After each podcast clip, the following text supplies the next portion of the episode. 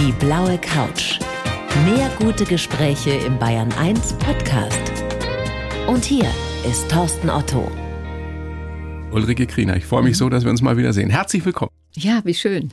Ich freue mich auch sehr. Wir haben gerade überlegt, und es ist tatsächlich neun Jahre her, dass Sie das letzte Mal bei mir in der Show waren. Und zu Klimawechsel damals, dieser großartigen Miniserie. Damals. Ja, ist das schon so lange her? Ja. Das kann ich kaum glauben. Wahnsinn. Die ja. Zeit fliegt. Ja, stimmt. Ich fange jetzt mal an mit einer, wie ich finde, naheliegenden Frage, aber vielleicht überrascht sie Sie. Wie reagieren Menschen auf Sie, wenn Sie Ulrike Kriener im Baumarkt treffen? Erfreut. Sie wissen, worauf ich anspiele? Nee, jetzt nicht. Aber ich habe das wirklich das Glück, dass die Leute, die mich irgendwo wiedererkennen, meistens vergnügt sind und sich freuen. Sie machen das gerne, ne? Sie sind gerne mal im Baumarkt unterwegs. Ja, ich bin oft und regelmäßig bei mir in der Nähe im Baumarkt, ja. Meine Redakteurin hat Gestern auch, berichtet, ja, stimmt, ja, ja, oh Gott, oh Gott, ich habe das Vorgespräch vergessen. Oh Gott, weil Sie im Baumarkt waren, auf Ja. der Suche nach was?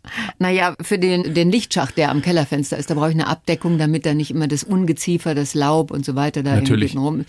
Und das ist bei uns kaputt und da muss jetzt ein neues her und das suche ich gerade. Und da sind Sie für zuständig und nicht Ihr Mann? Mir macht das Spaß. Ich bin gerne in Baumärkten. Ich kann da stundenlang rumlaufen. Kustermann ist einer meiner Lieblingsgeschäfte in München. Das ist das. Da gehe ich mindestens so gerne hin wie einmal über die Maximilianstraße. Mindestens. Ich finde es so lustig, weil es bei uns nämlich also definitiv genauso ist. Meine Frau geht sehr, sehr gerne in Baumärkte Mhm. und ich kann damit überhaupt nichts anfangen. Naja, Sie wissen, was auf Sie zukommt. Sie kriegen die Bohrmaschine in die Hand gedrückt und klare Anweisungen. Genauso sieht's aus. Stimmt es eigentlich, dass Ihr Mann Sie Chef nennt zu Hause? Ja, aber ich nenne ihn auch Chef. Also zwei Chefs. Wir haben zwei Chefs, ja. Sind Sie denn grundsätzlich jemand, Frau Kriener, den die Menschen gerne ansprechen, also vor dem Sie keine Scheu haben? Man sieht einen prominenten Menschen auf der Straße. Gehen die Menschen auf Sie zu und sagen, hallo Frau Ja. Kriener, hab Sie gerade gesehen, freue mich so? Doch, im Allgemeinen ist das so. Also ich habe überhaupt nicht eine Distanz von meiner Seite aus, überhaupt nicht. Und ich fühle mich auch im Allgemeinen nicht gestört, wenn Leute mich ansprechen, wirklich nicht. Was ich nicht mag, ist Heimliches hinter mir hergetuschelt. Das kann ich auf den Tod nicht. Da kann ich von null auf gleich so blitzböse werden. Ja. Das kann man sich gar nicht vorstellen. Das kann ich überhaupt nicht leiden. Oder vor ein paar Tagen war so, wo ein Mann sagt zu seiner Frau und ausgerechnet aus meiner Heimat, der sagt, ey, guck mal, ey, guck mal, das ist doch die, das ist doch die. Und dann bin ich ganz schnell weitergegangen, bevor er den Namen rausgequetscht hat. das kann ich gar nicht. Das mag ich nicht. Das finde ich taktlos. Ja. Sind Sie denn selber jemand, der ähm, andere anspricht? Nein. Also der auf Menschen zugeht und sagt, ich finde Sie interessant, ich würde gerne mit Ihnen Kaffee trinken oder so? Das traue ich mich nicht. Aber ich habe es vor kurzem in Chrismon, in dieser Zeitschrift gelesen, dass der Rossmann, dass der sich in einem überfüllten Zug einem jungen Mann gegenübergesetzt hat, auf dem Boden, der gerade in seinen Computer irgendwas drin herumhackte und hat ihn angesprochen und gesagt, darf ich Sie einen Moment unterbrechen? Und der hat ihn angeguckt und, und ließ sich auch gern unterbrechen und hat gesagt, er wird sich gern mit ihm ein bisschen unterhalten. Der Rossmann von äh, Drogeriemarkt. Ja, der Rossmann, der Drogerieman. Drogeriemillionär. Genau. Und dann hat sein Gegenüber hat den Computer zugemacht und dann haben die anderthalb Stunden sich angeregt unterhalten. Habe ich gedacht, boah, das ist toll. Das würde ich auch gern können. Wieso machen Sie es nicht? Ja, Sie sind doch jemand, der sich immer wieder Herausforderungen stellt. Und Ja, der das auch mich das braucht, auch mal was zu tun, wovor man eigentlich Schiss hat. Ja, es stimmt.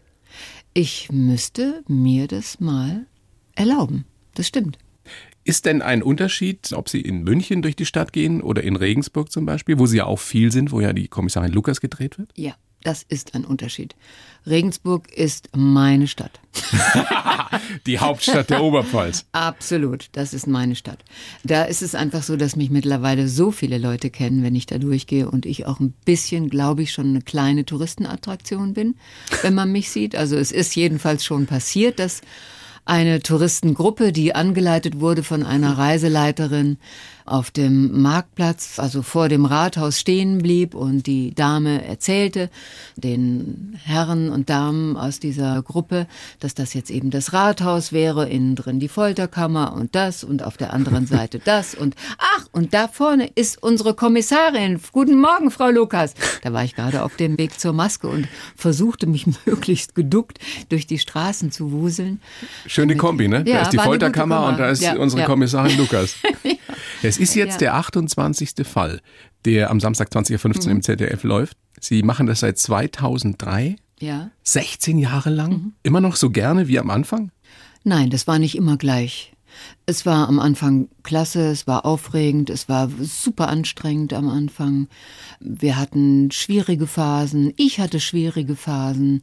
Ich war manchmal mit den Büchern unglücklich, mal habe ich mich mit den Regisseuren nicht gut verstanden. Es war ein ewiges Auf und Ab. Mal habe ich auch mit der Produktion mich gekabbelt. Aber wie zu einer langen Beziehung eben Höhen und Tiefen dazugehören, so war das letztendlich mit der Kommissarin Lukas auch. Weil was wir wirklich uns alle stolz unterm Strich bescheinigen können, dass wir keinem Konflikt ausgewichen sind und dass wir jeden wie Streit in einer guten Ehe, ne? wie in einer guten Ehe jeden Streit ausgetragen haben. Ich erinnere mich an Gespräche damals noch im Golden Twenties, wo ich mit Molly von Fürstenberg weinend am Tisch gesessen habe und wir irgendwelche Meinungsverschiedenheiten todtraurig aus dem Weg geräumt haben und uns dann wieder in den Armen lagen. Aber wir haben es wirklich, wir sind uns wirklich hochemotional in dieser Arbeitszeit begegnet und das ist, finde ich, am Ende kann ich das jetzt sagen, nach diesen Jahren eine ganz große Qualität gewesen und die Ernte fahre ich in den letzten Jahren davon ein. Da scheint auch schon so ein Motto durch, was ihr ihr Leben durchzieht. Man muss auch mal durchhalten können. Ja, ne? das ist so, ja. Ja, ja, so bin ich. Es ist eine der langlebigsten Serien im deutschen Fernsehen mhm. überhaupt, also Krimiserien sowieso. In der Folge Polly geht es jetzt um ein ermordetes Heimmädchen und sie mhm. ermitteln da in, in diesem Milieu. Wie war das denn, sich da so rein zu versetzen? Das ist ja eine zum Teil ganz fürchterliche Welt, ja. die der Heime. Das ist fürchterlich, vor allen Dingen, was mir natürlich vorher auch nicht so klar war.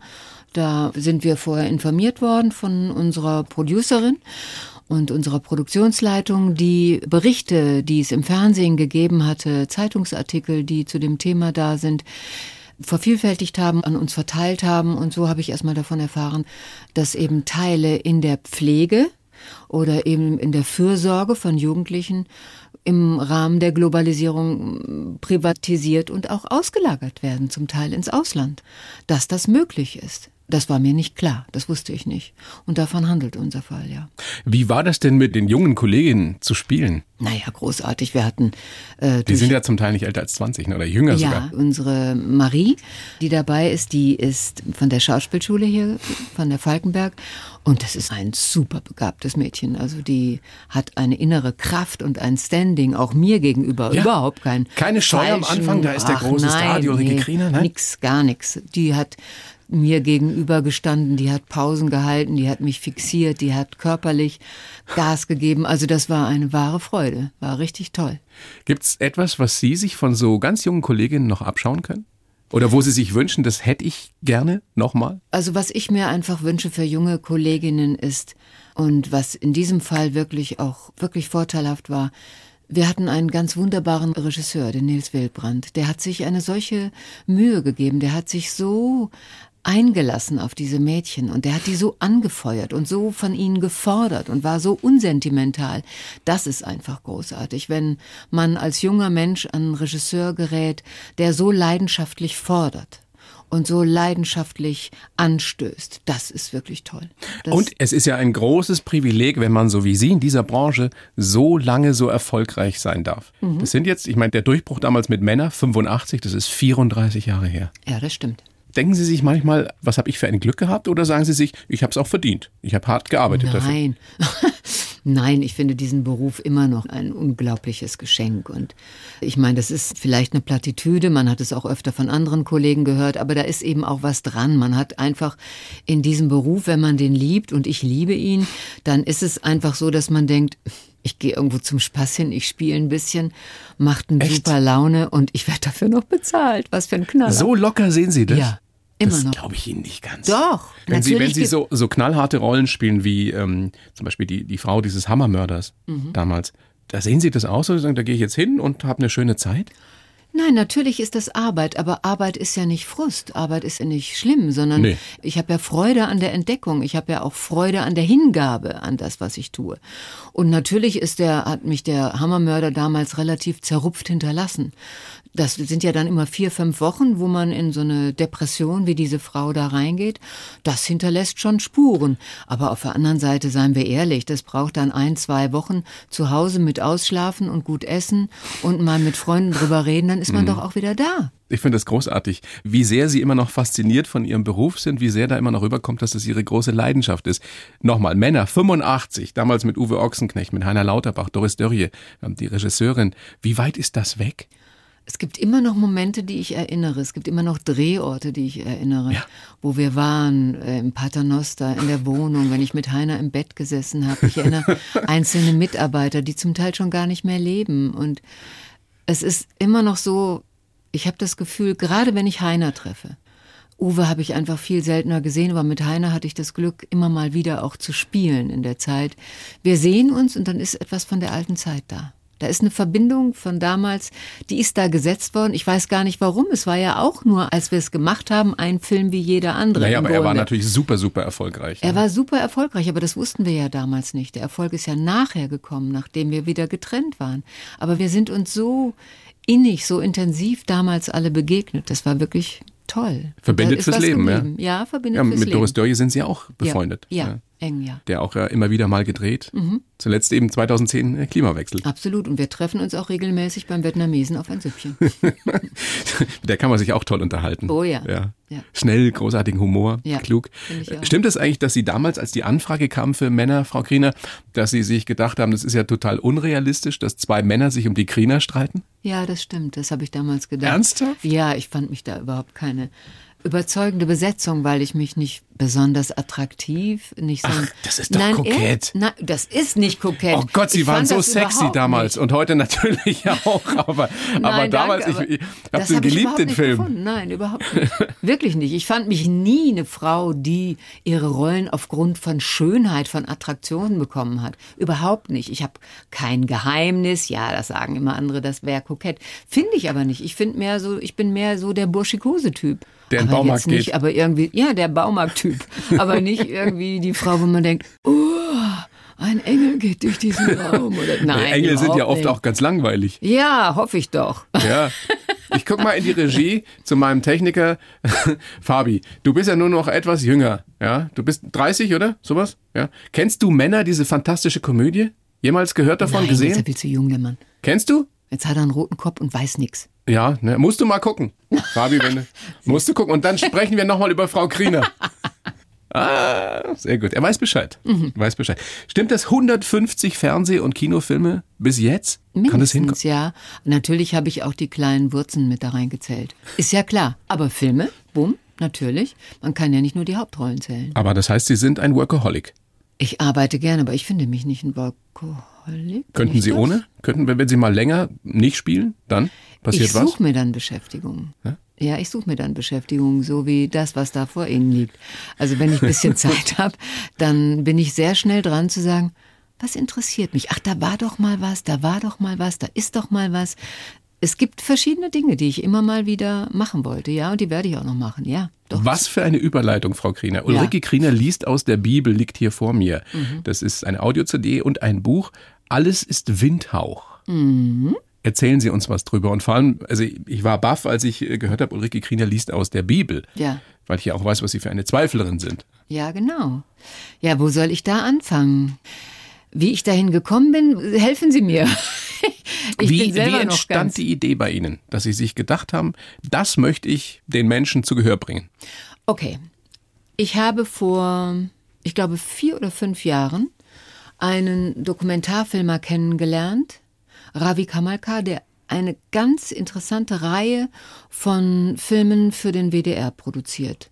Und die stehen alle unter dem Motto auf der Suche von oder auf der Suche nach. Und da hat er verschiedenste eben auch mal prominentere Leute genommen, ob das jetzt Hella von Sinnen, die Christine Westermann, genau, die ich so sehr schätze, Ilja Richter. Menschen, die sich mit einem Teil ihrer Biografie äh, beschäftigt haben, Ilja Richter zum Beispiel mit seinem Judentum, die Christine hat sich eben auch mit dem Thema Meditation, Religion bei sich beschäftigt und irgendwie war er auf mich gekommen durch den WDR bei mir mal bei dem Thema Kirche nachzubohren. Und ich habe erst gedacht, nee, nee, nee, nee, das möchte ich nicht, das ist mir alles viel zu privat, zu persönlich, das ist mir, nee, das möchte ich nicht. Aber der ist sehr geschickt, dieser Ravi, und sagte, na, ich komm doch mal oder lass uns mal ein bisschen unterhalten. Was interessiert Sie denn so, Frau Kriener? Und wir kamen ins Gespräch, weil ich ja gerne rede. Und flugs hatte er mich am Wickel und wir hatten ein Thema, eben meine Ambivalenz, was das Thema Kirche angeht und dass ich mal drin war, wieder rausgegangen, also ausgetreten bin mit 16, wieder eingetreten bin für die Heirat mit meinem Mann und eigentlich wieder austreten möchte. Und äh, dann sagte er, da haben wir doch ein interessantes Thema. Ich komme mal nach München, wir unterhalten uns ganz locker, ganz unverbindlich. sehr, ja, sehr clever eingefädelt. Kerlchen, oh ja. Und dann war der in München und dann haben wir uns unterhalten. Dann habe ich mir nochmal den Segen von meinem Mann geholt in dem Fall und habe dann gedacht, naja, okay, na gut, dann machen wir es jetzt halt mal. Und was mir gefallen hat, war, wir haben den Anlass, warum ich eigentlich wieder aus der Kirche austreten wollte, aufgesucht. Das war ein damaliger Priester, der sich verliebt hatte in eine Frau. Und dieser Priester hatte meinen Mann und mich getraut.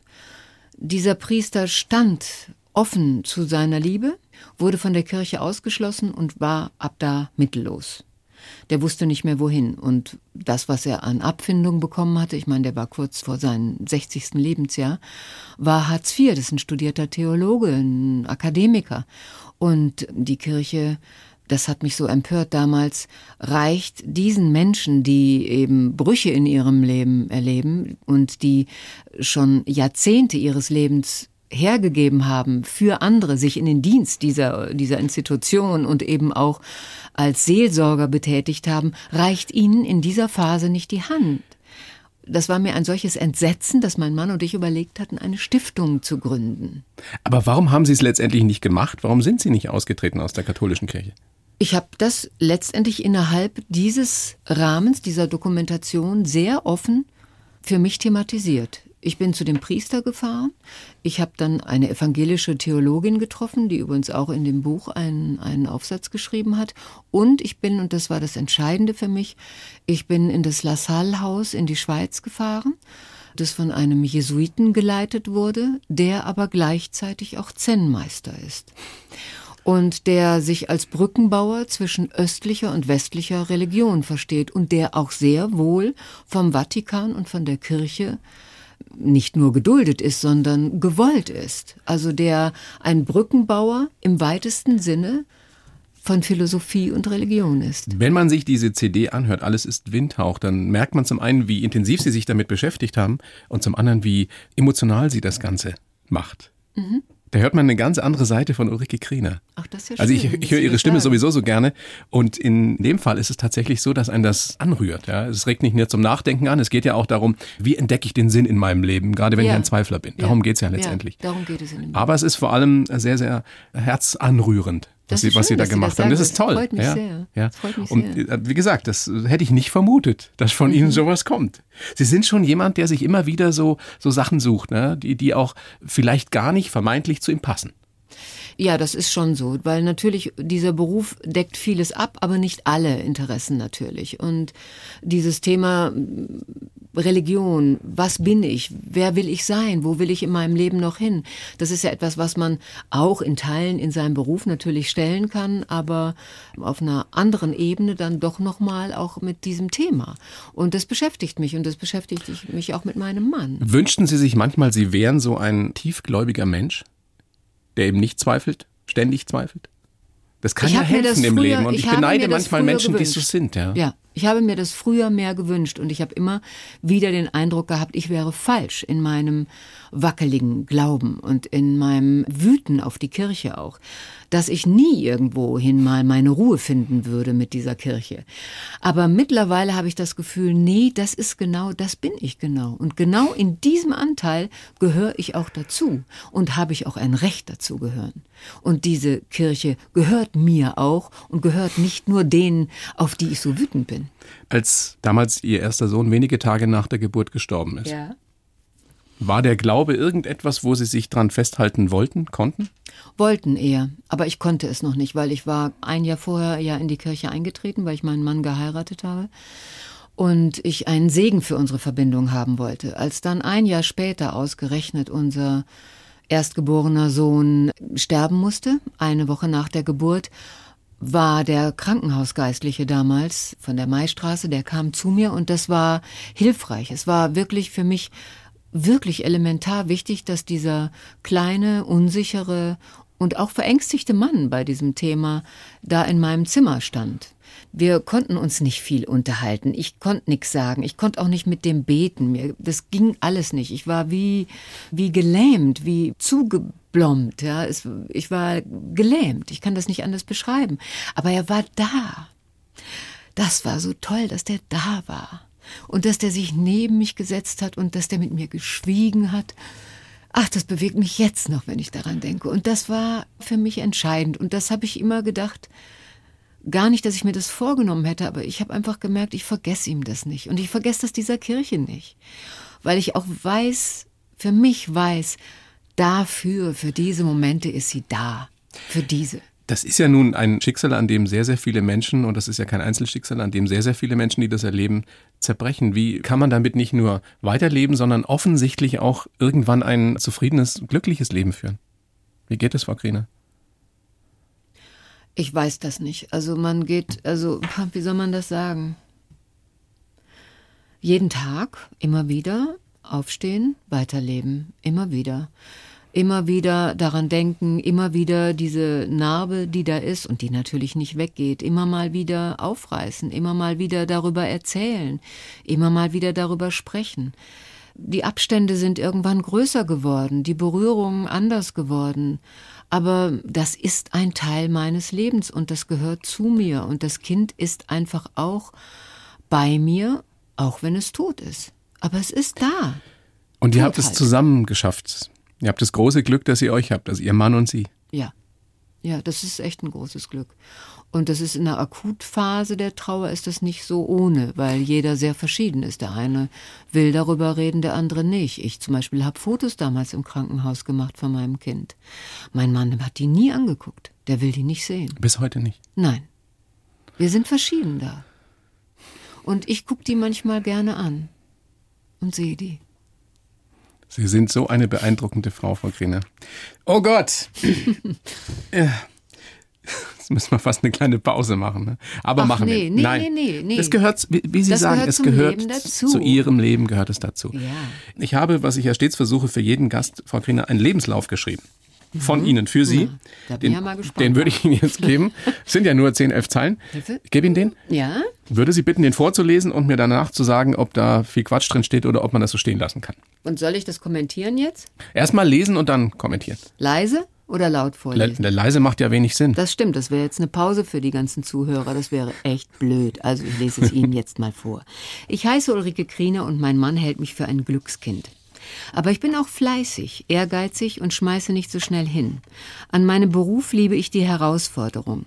Denn durch meine Rollen als Kommissarin, Klatschreporterin oder U-Bahn-Fahrerin lerne ich jedes Mal etwas dazu. Dabei bin ich nur durch Zufall zur Schauspielerei gekommen und rote Teppiche mag ich bis heute nicht. Geprägt haben mich meine rebellische Jugend im Ruhrgebiet, meine Seelenheimat Hamburg und mein Mann, meine große Liebe. Und ich glaube daran, dass man im Leben durchhalten sollte, denn der Erfolg kommt meist erst mit der Wiederholung. Ja, das stimmt. Das würde ich absolut so unterschreiben. Und was fehlt, ist mein großes Glück, das ist mein Sohn. Den muss ich noch erwähnen. Unbedingt. Das Der ist gehört, jetzt der gehört dazu, ja. Der ist jetzt 24. Oh, der ist auch schon Das ist erwachsen. ein altes Ding, ja. Hat er was mit Schauspielerei am Hut? Nein, der hat nichts mit Schauspielerei am Hut. Vielleicht hat ihm das, war ihm das zu viel zu Hause. Ihr Mann Mit war ja auch uns. Schauspieler, ne? Ja, Erst, äh, der war auch am Anfang Schauspieler, ist mittlerweile Autor und Regisseur. Der Paul hat eine Lehre gemacht nach der mittleren Reife und hat äh, Logistik und Spedition gelernt und dann noch zwei Jahre gearbeitet und dann gemerkt, nee, es ist doch vielleicht besser, wenn ich das Abitur mache. Und da ist er jetzt dabei und hat noch ein Jahr vor sich und hat dann die allgemeine Hochschulreife und eine Lehre und dann, dann Haben ist Sie ihm die Freiheit gut so gelassen? Nicht reingeredet? notgedrungen, sagen wir mal so. naja. Aber als Eltern macht man sich ja immer Gedanken und Ja, Sorgen, natürlich. Und was hatten wir für einen Schiss natürlich auch. Und es ging ja auch hoch her und hin und her. Und es war nicht so einfach. Aber mein Gott, ich habe mich dann in bestimmten Phasen auch daran erinnert. Ulrike, du warst auch ein echtes Scheusal, mein lieber Himmel. Und du hast es deinen Eltern auch nicht so einfach gemacht. Und ich bin auch Umwege gegangen, bis ich irgendwann da angekommen bin, wo ich sage? Sind wir ja gleich bei Ihrer ist gut. Kindheit. Geboren ja in Bottrop, dann auch da aufgewachsen, ne? mit Papa im Bergwerk gearbeitet. Und Sie waren ein Papakind? ja. Zumindest am ja, Anfang? Doch, doch, ohne Ja. Frage. Auch da schon der Spaß am Baumarkt, hätte ich fast gesagt. Ja, da ist mir was in die Wiege gelegt worden. Und ich habe vor kurzem doch echt noch mal überlegt, wenn ich in Rente gehe, ob ich vielleicht dann noch mal eine Elektrikerlehre mache. Ich hab's, glaube ich, aber ich habe es schon mal wieder zu einem großen Das ist Teil jetzt nicht Ihr verworfen. Ernst. Doch, weil es mich interessiert und das macht die Handwerker bei mir wahnsinnig. Zum Beispiel, als bei uns Jalousien noch mal wieder repariert werden mussten, habe ich mich neben den Mann gesetzt unten an der Steckdose und habe gesagt, jetzt zeigen Sie mir bitte mal, wie Sie das machen, weil ich möchte das beim nächsten Mal selber machen. Ich sehe das nicht ein, dass Sie dafür immer rauskommen müssen. Hat es Ihnen erklärt? Nicht gern. Aber er hat. Machen ihn ja arbeitslos. Also, die rebellische Kindheit, die rebellische Jugend. Sie haben die Schule abgebrochen, weil Sie einfach keinen Bock mehr hatten oder das für hab- sinnlos erachtet haben? Ja, ich hatte keine Lust mehr. Einfach überhaupt keine Lust mehr. Gar keine Motivation mehr zu lernen, gar nicht mehr. Ich habe dann versucht, eine Arzthelferin-Lehre anzufangen, was auch nicht glücklich geendet hat. Und dann bin ich auch wieder aufs Gymnasium gegangen und habe doch mal das Abitur gemacht. Ganz Also- ähnlich. Die Parallelen zu Ihrem Sohn sind offensichtlich. Ja, man staunt. Macht's nicht Wo besser. hat er das nur her, ja?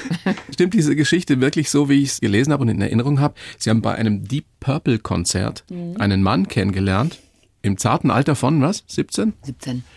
Und sind, Gott, das wenn ich mir das vorstelle bei meiner Tochter. Und sind mit dem dann nach Hamburg gegangen, weil sie beschlossen haben, mit dem verbringe ich jetzt mein Leben. Ja, Oder also zumindest die nächste Leben Zeit. Hab, ja, Ja, ja. auf jeden Fall die nächste Zeit, ja. Auf jeden Fall, ja. Das haben sie ihren Eltern so verkündet. Nein, ich Gar bin nicht. einfach abgehauen. Oh Gott! Ich habe eine Plastiktüte genommen, habe meinen grünen Niki reingetan, diesen Pulli, den ich besonders lieb hatte. Und dann habe ich meinen Impfausweis reingetan und habe meinen Sparschwein quasi geschlachtet und bin losgezischt. Und haben dann irgendwann ihre Eltern angerufen aus Hamburg. später. Das war wirklich nicht nett von mir. Eine Woche später. Die wussten eine Woche, damals gab es ja noch keine Handys und nichts, die wussten eine Woche nicht, wo sie sind. Ja, das stimmt. Das ist auch wirklich echt nicht, nicht toll gewesen von mir. Das muss man wirklich sagen. Das war wirklich schlimm. Und es war für meine Eltern eine Horrorwoche. Das einzig Gute war, dass sie gesehen haben, dass der Impfausweis weg ist, dass sie sich gedacht haben, ich lieg wahrscheinlich nicht irgendwo erschlagen hinterm Baum, sondern das Mädel ist alleine abgehauen. Und die haben halt überlegt, ob sie irgendwann eine Anzeige aufgeben und mich suchen lassen. Und zum Glück sind sie an einen Polizisten geraten, der damals gesagt hat, lassen Sie es, weil wenn Sie da nämlich die Anzeige rausgeben, dann haben Sie von Stund an das Jugendamt im Nacken sitzen. Und der Mann hat ihnen Hoffnung gemacht, dass ich mich bestimmt bald melden würde und so war es auch. Sie sind aber dann in Hamburg geblieben, sie sind nicht wieder nach Hause zurück, ne? Ja, und das rechne ich meinen Eltern. Meine Mutter lebt nicht mehr, aber das habe ich meinen Eltern immer ganz hoch angerechnet. Und das ist wirklich Größe und unglaubliche Klugheit gewesen und sehr viel Liebe, dass sie nämlich mit wirklich einem Riesenschmerz gesagt haben, wir lassen sie gehen, weil wir können sie nicht mehr halten.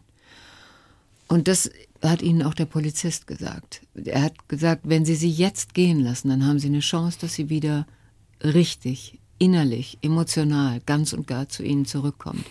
Aber wenn sie ihr Gewalt antun oder sie eben mit Druck hier lassen, dann ist es schwieriger. Und daran haben meine Eltern sich gehalten und haben gehofft, dass der Samen, den sie gelegt haben mit ihrer Erziehung, dass der aufgeht und dass es alles gut gehen wird. Und auf Strecke ist es das auch. Allergrößten Respekt vor Ihren Ja, Eltern. das ist so. Was haben Sie dann in Hamburg gemacht, außer feiern? Mein Abi, ich habe gearbeitet, ich bin schön eben abends in Kneipen gegangen und habe gearbeitet, damit ich irgendwie meinen Lebensunterhalt da zusammenkriege und bin auch dann irgendwann auf die Schauspielschule gegangen. Und das ist ja- natürlich habe ich auch gefeiert wie ein Teufel. Das war, lass ich mal überlegen, das war so, ja? 71, 72, ja. 72, 72 war es genau, im Februar. Und dann eben durch Zufall bei der Schauspielerei gelandet, weil eine Freundin sich beworben hat an Mhm. der Schauspielschule und gesagt hat, komm doch mit, Ulrike. Ja, Wurde sie auch genommen oder nur sie? Sie wurde auch genommen. Also ihr beide, ja. Aber mittlerweile ist sie nicht mehr Schauspielerin, sie macht mittlerweile Casting, aber wir haben immer noch einen Draht. Aber es war nie so ihre große Leidenschaft in der Kindheit, in der Jugend, ihr Plan, ich will mal Schauspielerin werden? Nein, überhaupt nicht. Das hätte ich mir einfach nicht zugetraut. Und da, wo ich herkomme, aus dem Ruhrgebiet und wie gesagt, mein Vater, der auf der Zeche gearbeitet hat, meine Mutter war Hausfrau in unserer Familie, gab es auch nur solche Art von Berufen. Da war niemand Künstler oder hatte niemand mit sowas was zu tun, gar nicht. Das war fremd, weit weg, ganz entfernt.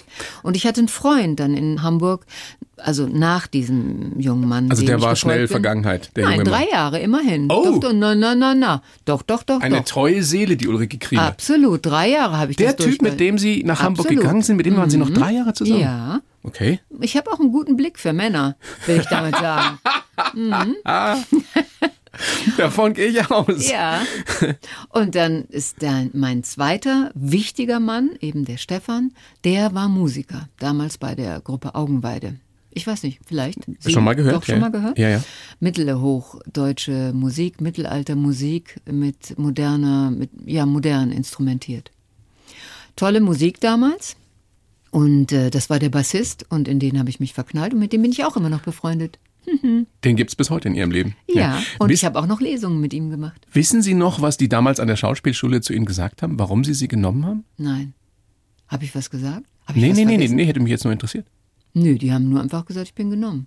Nö, sonst wüsste ich nicht. Mhm. Und dann begann die Karriere. Stadttheater Mörs danach, Ja. dann Freiburg.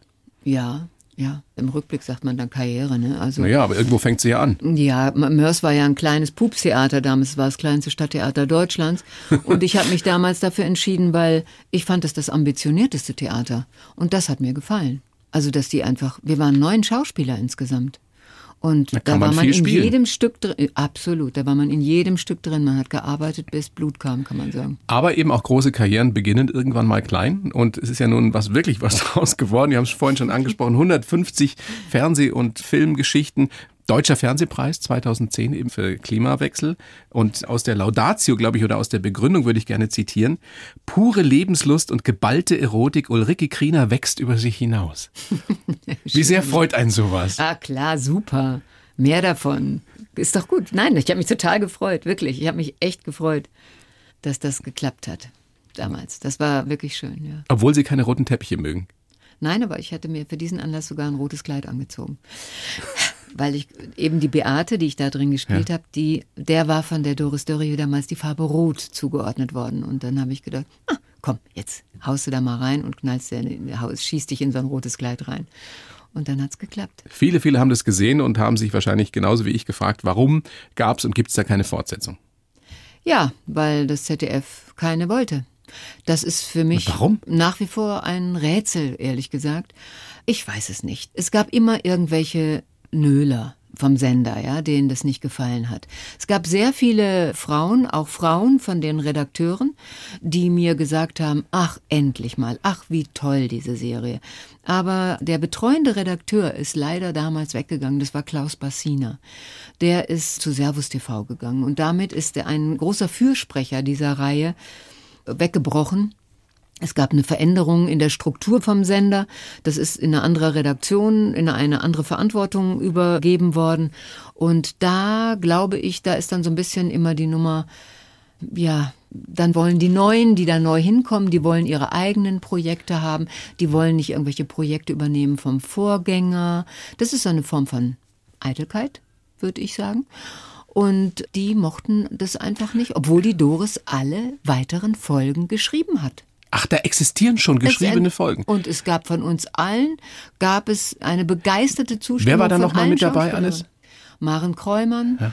Andrea Sawatzki war mit dabei. Andrea Sabatzky war mit dabei, Maria Happel von der Burg, durchaus namhafte Schauspielerin, Sophie von Ein Kessel. Supercast. Ja. Juliane Köhler war mit dabei. Genau, natürlich Juliane Köhler, um Gottes Willen, ja klar. Wahnsinn. Genau. Aber ist das jetzt endgültig vom Tisch? Oder ist Ich denke Doris ja. Dörrie dann noch am, ich denke, ja. am Kämpfen? Ja, wir haben ja über die Folgen gesprochen, was sie alles geschrieben hat, was alles da ist. Sie hat schon für alles Ideen gehabt, ja. Wunderbare Ideen.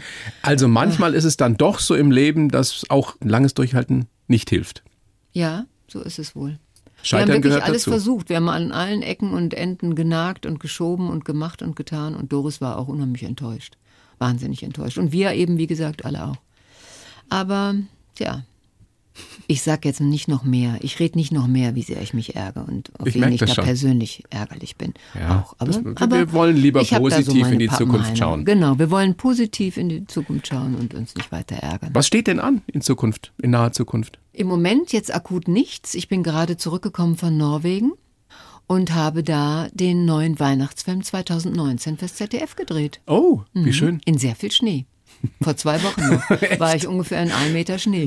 Komisches Gefühl, oder? Ich bin dankbar, dass ich hier bin, das kann ich sagen. Was ist Ihr größter Erfolg, wenn man mal so zurückblickt? Frau Krener, was würden Sie sagen? Ganz spontan? Weiß ich nicht, kann ich nicht sagen. Also ich weiß das nicht. Also so beruflich oder so, so ich- gucke ich jetzt gar nicht ich drauf. hätte jetzt, ich hätte jetzt gesagt, dass Sie 27 Jahre verheiratet sind. Also Ach wenn mich so. jemand fragen würde, würde ich sagen, mein größter Erfolg ist es, dass ich schon auch inzwischen 15 Jahre verheiratet bin. ja, hätte ich klar. niemals gedacht. Nein, das stimmt, das hätte ich auch nicht gedacht, dass das so ist. Das stimmt. Ist auf jeden Fall ein Riesenerfolg. Aber mir war das, wie soll ich sagen, mir ist das gar nicht wie so eine Mühe vorgekommen. Auch wir hatten natürlich schwierige Phasen in der Ehe. Das ist normal. Auch das gehört dazu. Aber ich muss sagen, in den letzten Jahren empfinde ich das als so leicht. Und wie gesagt, genauso wie auch bei der Kommissarin Lukas, wenn man dran bleibt, wenn man gründlich bleibt, wenn man offen bleibt und interessiert bleibt, dann wächst einem der Erfolg oder das Glück nachher zu. Ist es vielleicht grundsätzlich so, dass das Leben mit zunehmendem Alter, mit zunehmenden Jahren, wenn man es denn halbwegs positiv angeht, immer leichter wird? Ich habe mal irgendwo gelesen, ich bin ja Psychologie heute Abonnent, ähm, dass tatsächlich die Menschen, ähm, dass die Menschen um die 70 herum, da bin ich noch nicht, aber die zufriedensten überhaupt sind. Um die 70. Ja. Also vorausgesetzt, man bleibt Ja. halbwegs fit, oder? Ja, klar, das ist bestimmt die Voraussetzung, dass man nicht mit irgendwelchen sehr einschränkenden Krankheiten sich abquälen muss. Aber das sind die zufriedensten Menschen. Und ich kann mir das sehr gut vorstellen, weil man einfach nicht mehr so unter dem Druck steht, noch was erreichen zu müssen, weil man vieles geschafft hat, weil man auf etwas zurückblicken kann, wo man sagt, ja, das ist mir gelungen, das ist gut, dass man einen versöhnlichen Blick entwickeln kann. Also- Unabhängigkeit, Freiheit, die dazu kommt. Also mit 70. Ja, Dann haben Sie ja noch 15 Jahre hin. ich bin aber jetzt schon auf einem ganz guten Weg. Und außerdem ist das natürlich, das war jetzt ein Kompliment. Wow. Ja, genau. Also das war kein besonders gutes, oder? Sechs Ich Jahre, dann bin ich da. Ja. Wahnsinn eigentlich. ja, ja, ist gut. Kein Thema? Also, ne? Super. Nee, das ist kein Thema. Und ich habe mir auch immer geschworen, das lasse ich auch nie zu einem Thema werden. Frau Kriener. Großes Vergnügen, dass Sie da sind. Ich bin jedes Mal schwer begeistert von Ihnen. Das macht echt Spaß. Dankeschön. Diesen Samstag 20.15 Uhr die Kommissarin Lukas, die neue Folge und ihr Buch mit CD. Ulrike Kriener liest aus der Bibel. Alles Mit ist Quadro Nuevo. Windhauch. Mit Quadro. Nuevo Ja. mit dabei. Ja. Musik, ganz tolle Musik. Ja, ganz tolle Musik, finde ich auch. Da passt alles zusammen. Und man lernt Ulrike Kriener von einer ganz anderen Seite kennen. Mhm. Vielen herzlichen Dank. Gerne. Und danke Ihnen. Sehr gerne. Die blaue Couch, der Bayern 1 Talk als Podcast. Natürlich auch im Radio. Montag bis Donnerstag ab 19 Uhr.